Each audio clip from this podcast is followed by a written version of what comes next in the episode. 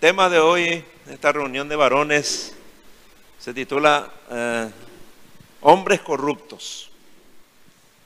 Ya van a saber por qué enseguida. Desde que el pecado entró en este mundo, corrompió a todos los hombres, todos se corrompieron, ¿no? ¿No? Y ellos crecieron en su corrupción. La corrupción no se detiene, la, la corrupción se inicia y va creciendo hasta destruir completamente a las personas, ¿no? Destruirlos, digo, moralmente, ¿no? Nosotros también hemos sido parte de esa corrupción degenerativa y progresiva hasta que conocimos a Cristo como Señor y Salvador. Allí frenó el proceso de corrupción en nuestras vidas por la obediencia a la palabra. Es que solo la palabra de Dios puede frenar la corrupción del hombre. En el mundo todo está corrompido y sigue su proceso de corrupción degenerativa, contaminando no solamente a todos los hombres, sino, también a la naturaleza que Dios creó. Allí en Romanos capítulo 8, versículos 20 y 21, habla de eso. Romanos 8, versículos 20 y 21 dice lo siguiente, la creación no pudo alcanzar su propósito original, pero no por causa de ella, sino porque Dios así lo dispuso. Sin embargo, queda esta esperanza, que la creación será liberada de la esclavitud de la corrupción, ahí está, para disfrutar luego la gloria de los hijos de Dios. Hasta la naturaleza está corrompida por el pecado, dice, ¿no? Pero ¿qué es la corrupción? Es lógicamente la acción de corromper, ¿verdad? De pudrirse o descomponerse un cuerpo o un alimento. También es el proceso de depravación e inmoralidad de una persona. Y se aplica, por ejemplo, a la situación o circunstancia en que los funcionarios públicos u otras autoridades públicas abusan de sus cargos para enriquecerse ilícitamente y entregarse a la depravación moral. Personalmente, como cristianos debemos cuidarnos muy especialmente de la corrupción moral, porque muy fácilmente podemos caer de nuevo en ella. Y eso nos va a separar de Dios y nos meterá de nuevo en el sistema corrupto de este mundo. Porque los hombres corruptos del mundo serán destruidos por Dios. Y por causa de la corrupción que impera en todos los estamentos de la sociedad, sufrimos desastres climáticos, calamidades, plagas, hambre y caos social en toda la tierra. Esa es por causa de la corrupción moral del hombre. Ahí en Génesis capítulo 6, versículos 11, y 11 al 13, Génesis 6, 11 al 13, dice lo siguiente, ante los ojos de Dios la tierra se había corrompido. Fíjense, dice ahí, corrompido, porque estaba llena de violencia. Cuando Dios vio que la tierra estaba arruinada porque todo ser humano llevaba una vida corrupta, le dijo a Noé, he decidido acabar con todos los seres vivientes porque la tierra está llena de violencia. Así que pronto los destruiré a ellos y al mundo entero. La corrupción moral por el pecado de todos los habitantes de la tierra hizo que Dios destruyera a la primera humanidad por medio del diluvio. Y la misma corrupción moral hará que Dios la destruya nuevamente en la segunda venida de Cristo pero ya no por agua, sino por fuego. Eso dice en 2 de Pedro capítulo 3, versículos 10 al 12. 2 de Pedro 3, versículos 10 al 12, dice, el día en que el Señor regrese, lo hará de sorpresa, como un ladrón. El cielo desaparecerá con un sonido muy fuerte y todo lo que hay en él será destruido con fuego. La tierra y todas las obras que hay en ella quedarán expuestas ante Dios. Todo será destruido. Por lo tanto, dice el apóstol Pedro, piensen en qué clase de personas piensen qué clase de persona deben ser y, vivan una vida dedicada a servir a Dios. Esperen la llegada del día de Dios y hagan lo posible para que llegue pronto. En ese momento el cielo será destruido con fuego y todo lo que hay en él será destruido por el calor. Ahí lo dice, ¿no?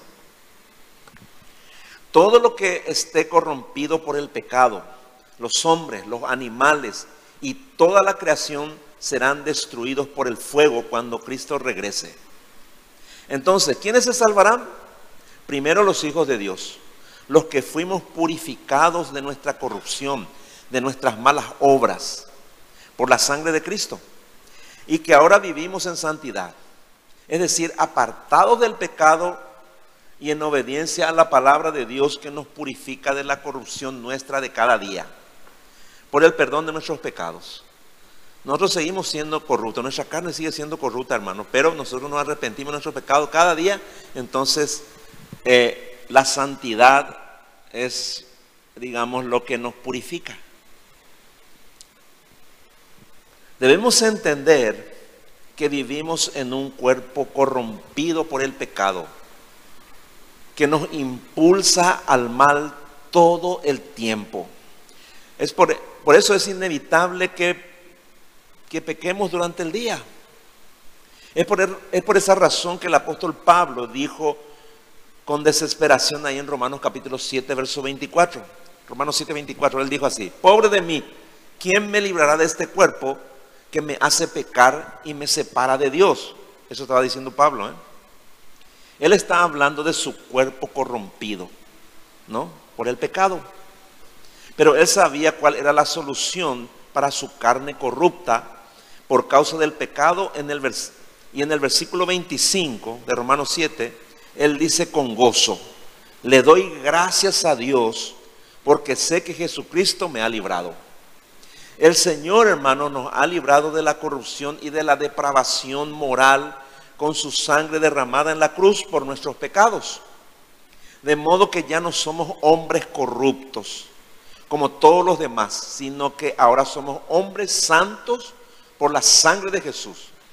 Ahora, la pregunta es, ¿vos querés seguir, querés vivir como un hombre santo o seguir siendo un hombre corrupto? Esa es una decisión que nosotros debemos tomar. Ahora, la corrupción nos afectó a todos sin excepción. En el área sexual, en nuestra conducta, en el área económica, en nuestras relaciones y afectos. La corrupción moral hizo estragos en nuestras vidas, pero hizo, ah, por ejemplo, afectó nuestros matrimonios y a nuestra familia, sin duda alguna, sea en mayor o menor medida, pero hizo mucho daño. Y todos conocemos lo que es la corrupción en la práctica. Ahora, cuando conocimos al Dios santo, al Dios incorruptible y perfecto, por medio de nuestro Señor Jesucristo, fuimos limpiados de toda corrupción de carne y de espíritu. Y después fuimos llamados a participar de su santidad. Eso dice Hebreos capítulo 12, versículo 10. De 12, 10 dice, en efecto, nuestros padres nos disciplinaban por un breve tiempo, como mejor les parecía, pero Dios lo hace para nuestro bien, a fin de que participemos de su santidad. Vivir en santidad es simplemente luchar contra el pecado, ¿verdad? Que corrompe nuestra alma y, también es separarnos de la corrupción del mundo y de la ira de Dios contra los pecadores.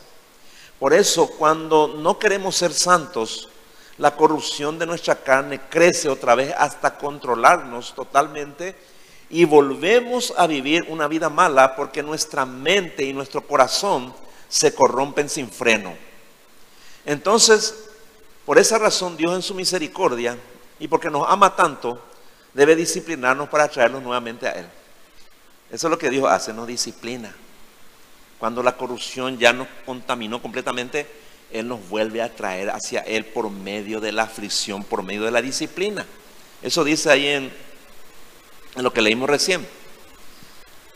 Ahora, ahí en Tito capítulo 1, versículo 15, Tito 1.15 dice así, para los puros todo es puro, pero para los corruptos e incrédulos nada hay puro.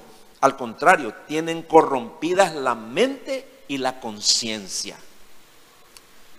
Nuestra carne quiere corromperse, desea hacer lo malo, disfruta de los placeres pecaminosos y cuando hace el mal a otros por venganza o por, por beneficio o por conveniencia. En nuestra carne, en nuestra naturaleza humana, no hay nada bueno. Eso dice Pablo en Romanos capítulo 7, verso 18. Dijo, yo sé que el bien no vive en mí. No vive, es decir, no vive en mi naturaleza humana, dice. Y es la verdad. Todos somos malos por naturaleza, porque nacimos en pecado, así dijo David, ¿no? Ahí en el Salmo 51, después de haber cometido un gran pecado, dijo, en maldad me concibió mi madre. Yo nací pecador, dice. Hermanos, Dios nos santifica para que podamos escapar de la corrupción de este mundo.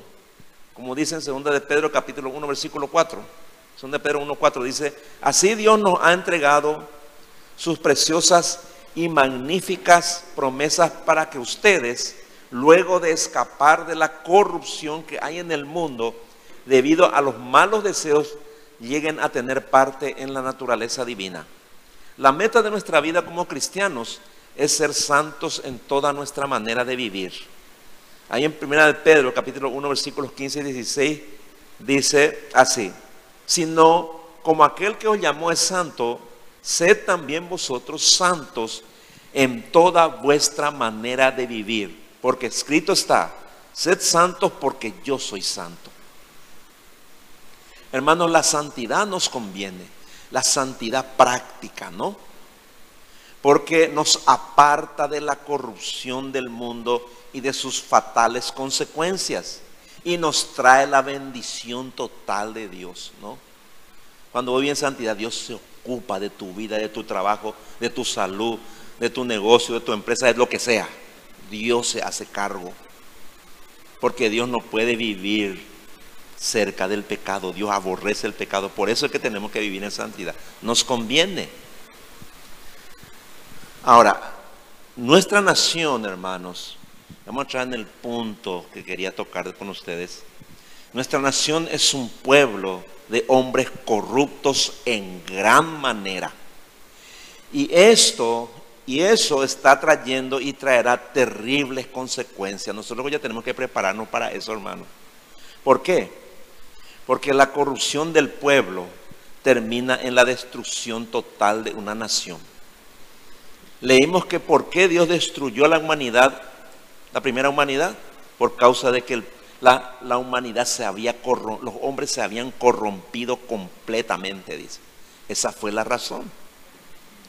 Y nosotros somos una nación de gente necia y corrupta que ha rechazado a Dios.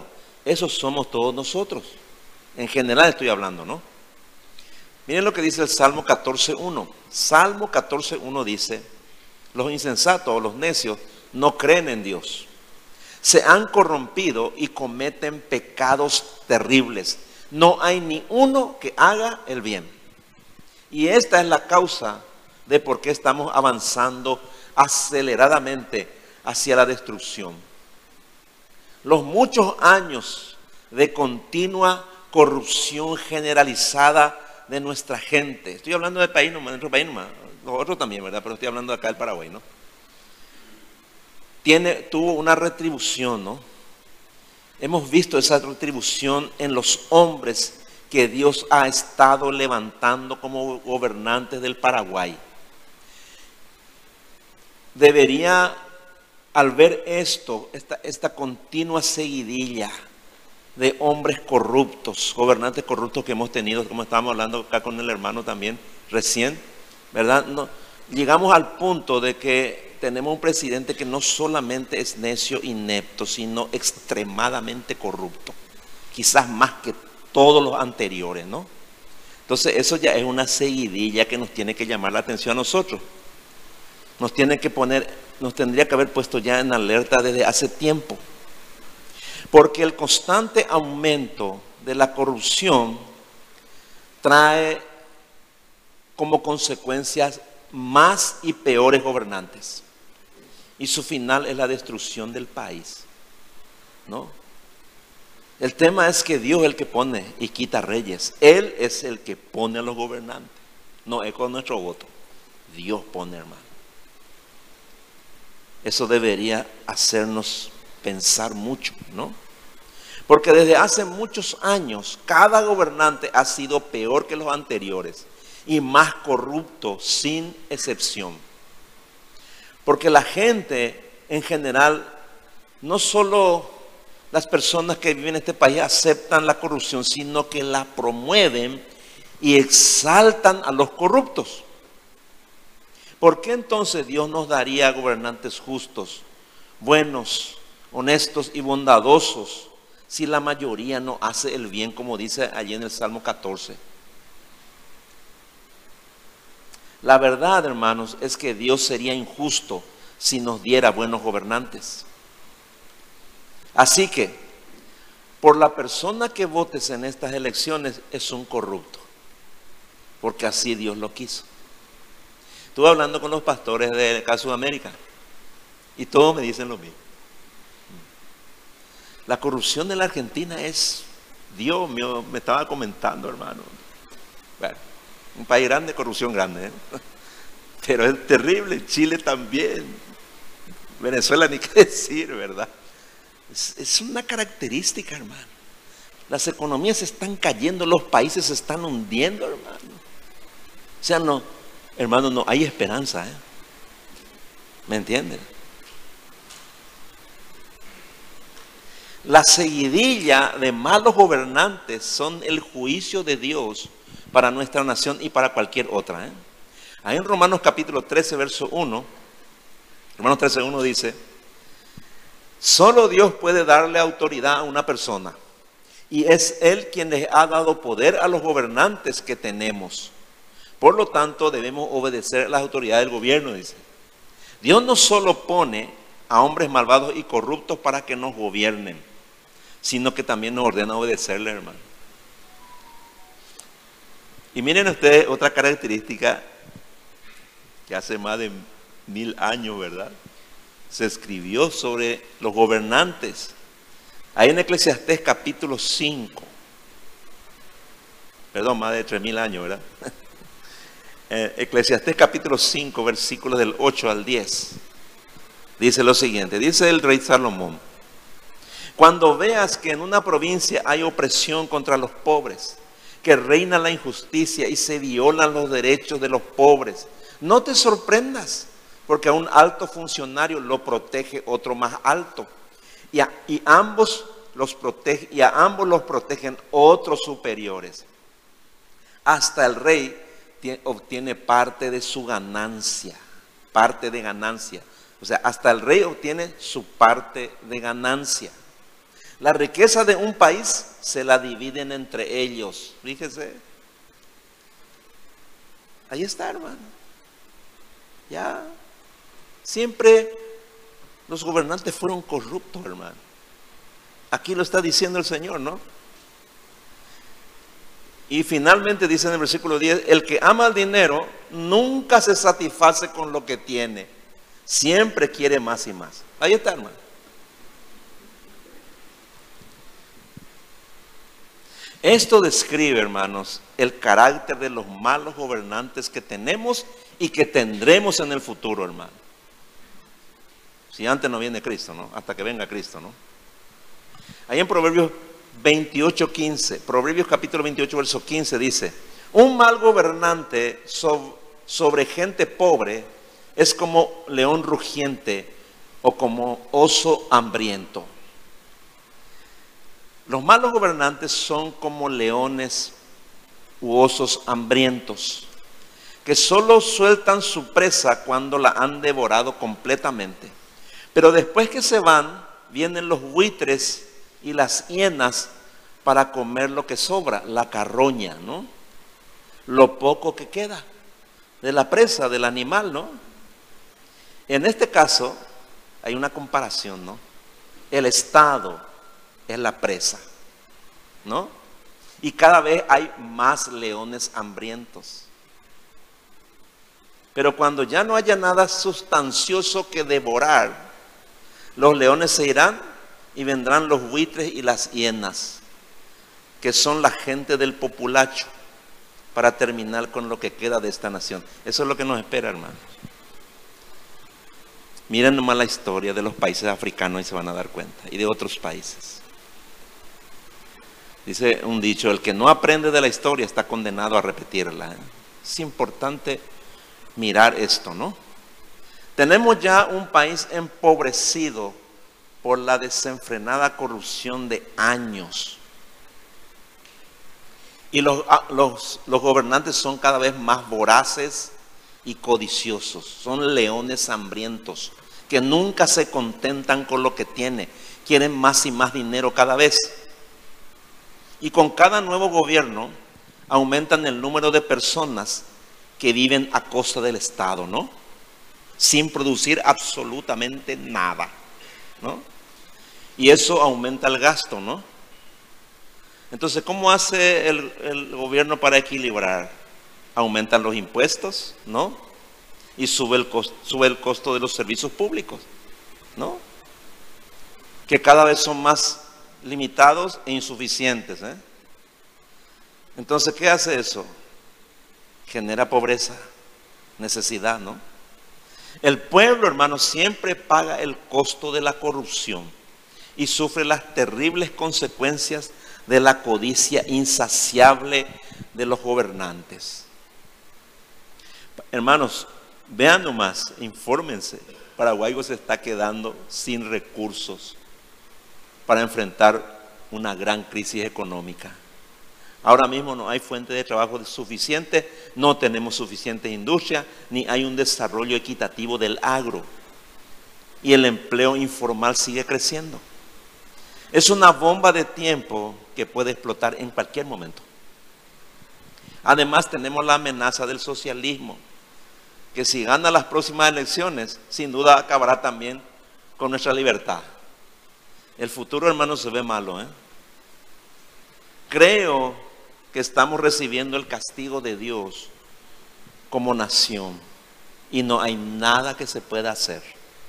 Pero el Señor, hermano, va a proteger a su iglesia si actuamos conforme a su voluntad y debemos hacerlo rápido, hermano. ¿Qué debemos hacer como hombres de Dios en estos tiempos de juicio? En primer lugar, debemos orar por nuestros pecados, hermano.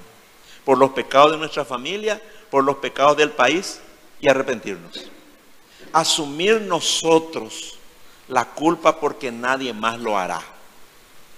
Y podemos hacer nuestra la oración de Daniel en Daniel 9, versículos 3 al 5. Miren cómo, cómo oró Daniel cuando vio, él estaba esclavo en Babilonia. Jerusalén había sido destruida, ¿no? justamente por causa del pecado de los gobernantes y del pueblo, ¿no? Y él estaba orando, ¿no? Y dice, dice lo siguiente, en Daniel 9, versículos 3 al 5. Entonces decidí orar al Señor mi Dios y pedirle ayuda. Está en, en medio de una profecía, ¿no? Pero lo importante es concentrarnos en la oración, en esta oración. Dice, entonces decidí orar al Señor mi Dios y pedirle ayuda. No comí nada me vestí con ropas de luto y me puse cenizas en la cabeza. Oré al Señor mi Dios y le confesé mis faltas. Le dije, Señor Dios grande y poderoso, que guardas el pacto y protege a los que te aman y cumplen tus mandamientos. Hemos pecado. Fíjese, en plural, ¿no? Hemos pecado. Hemos cometido crímenes. Él nunca fue un asesino. Él fue un hombre de Dios, pero él estaba asumiendo el pecado de su pueblo, ¿no? Hemos cometido crímenes, hemos sido malvados y nos hemos alejado de ti y de tus enseñanzas. Y continúan los versículos del 8 al 10. Continúa diciendo, Señor, todos nuestros reyes, nuestros gobernantes y nuestros padres pecaron contra ti. Y por eso sentimos tanta vergüenza. Tú, Señor, Dios nuestro, eres compasivo y perdonas. Vieron que está apelando a la misericordia de Dios, ¿no? Y a, su, y a que Él es perdonador, ¿no? Dice, aunque nos hayamos rebelado contra ti, no hemos obedecido tus enseñanzas. Señor, pues tú nos diste las enseñanzas a través de los profetas y nosotros no hemos escuchado a tus profetas. Podemos poner aquí, no hemos obedecido tu palabra, ¿no? Después dice en el versículo 19, Dios mío, escucha mi oración y perdónanos. Fíjense, plural, ¿no? Dios mío, atiéndenos y no tardes en ayudarnos por amor a ti mismo y por el bien de tu pueblo y de la ciudad en la que invocamos tu nombre. Es interesante esta oración, ¿no? El único que puede protegernos, hermano, y puede hacer algo con nuestra nación es Dios, hermano. Pero sobre todas las cosas, Él va a proteger a su pueblo.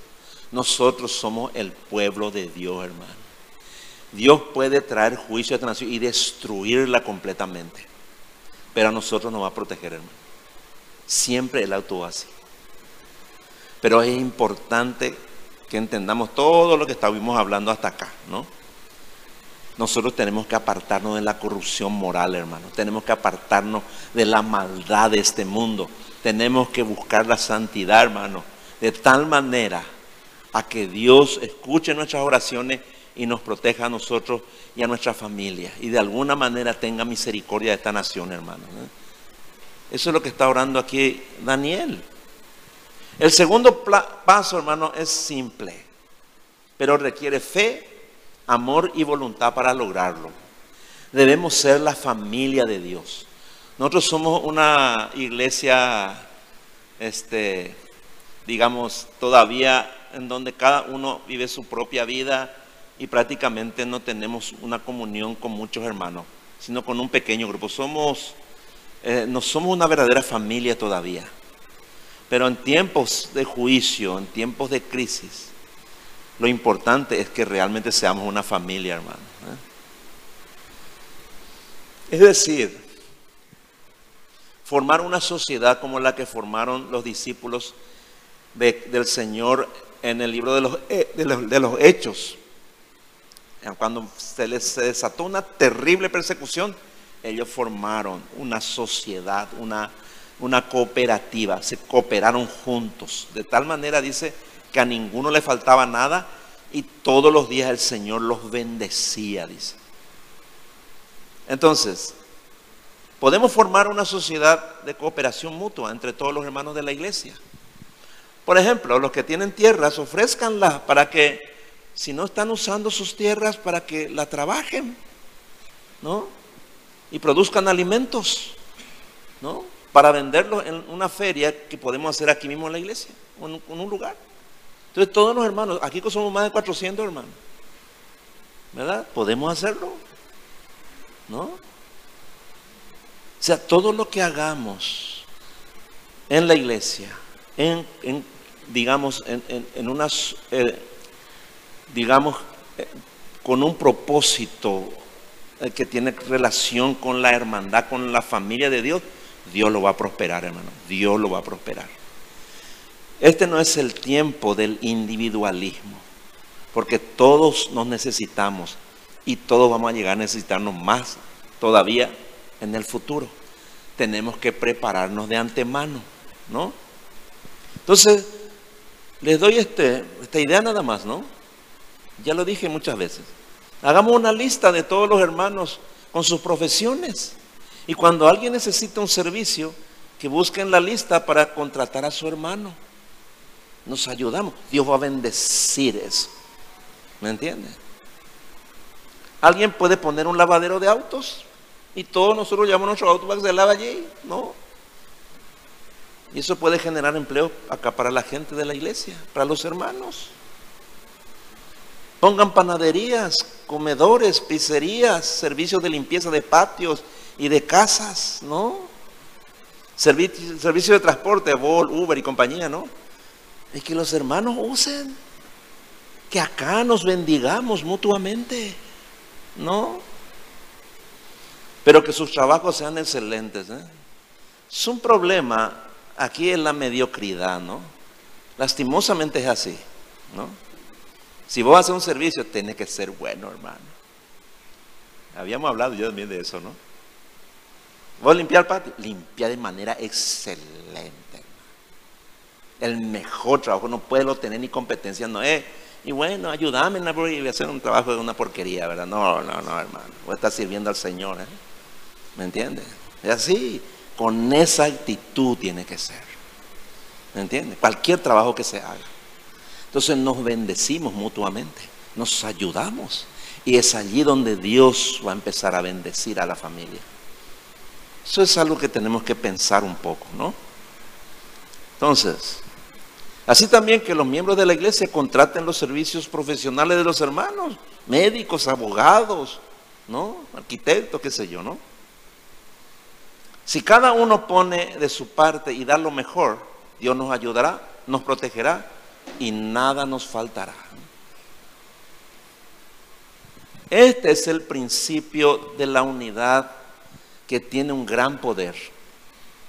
Los hombres corruptos se unen para codiciar y robar. Solo eso hacen. ¿eh? En cambio, los hombres santos se unen para ayudarse y para ser generosos unos con otros y con otras personas necesitadas también. Entonces, seamos esos hombres, hombres de Dios, y les aseguro que Él nos bendecirá y nunca nos va a faltar nada, hermano. Nunca. Miren lo que, para darle un ejemplo nomás, hermano, lo que pasó ahí en Juan capítulo 6. Este, este, esta historia está, este relato está en todos los evangelios, ¿no? Es sobre la alimentación de los de la multitud, de los cuatro de, de, las, la multiplicación de los panes y peces, ¿no? Y fíjense lo que, lo que pasó aquí, ¿no?